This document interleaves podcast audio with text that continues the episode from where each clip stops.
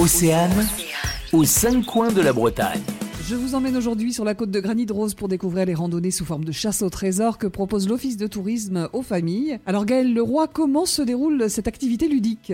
En fait, avec un smartphone ou un GPS, l'idée c'est de partir sur une petite boucle de randonnée à la découverte de l'histoire, du patrimoine naturel ou du patrimoine culturel sur cette boucle, tout en résolvant en fait des énigmes sur des étapes. Et alors vous avez euh, plusieurs circuits Voilà, il y a 11 chasses au trésor sur euh, l'ensemble de la vallée du Léguerre, donc de la source à l'estuaire. Le plus petit circuit fait 3 km, le plus grand fait 8 km. Donc là, 8 km, ça fait une bonne journée.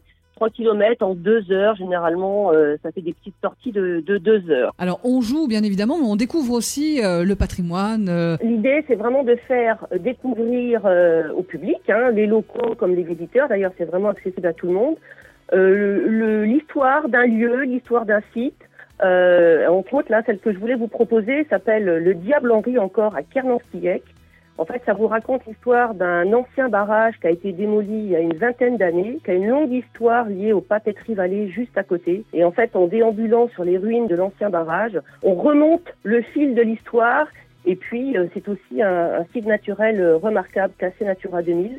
Et donc, on découvre aussi toute la richesse faunistique et floristique de ce, de ce lieu. Merci Gaël. Je rajouterai que ces chasses au trésor en pleine nature sont gratuites et accessibles tout au long de l'année. Rendez-vous sur le site bretagne-côte-de-granit-rose.com si vous voulez en savoir plus.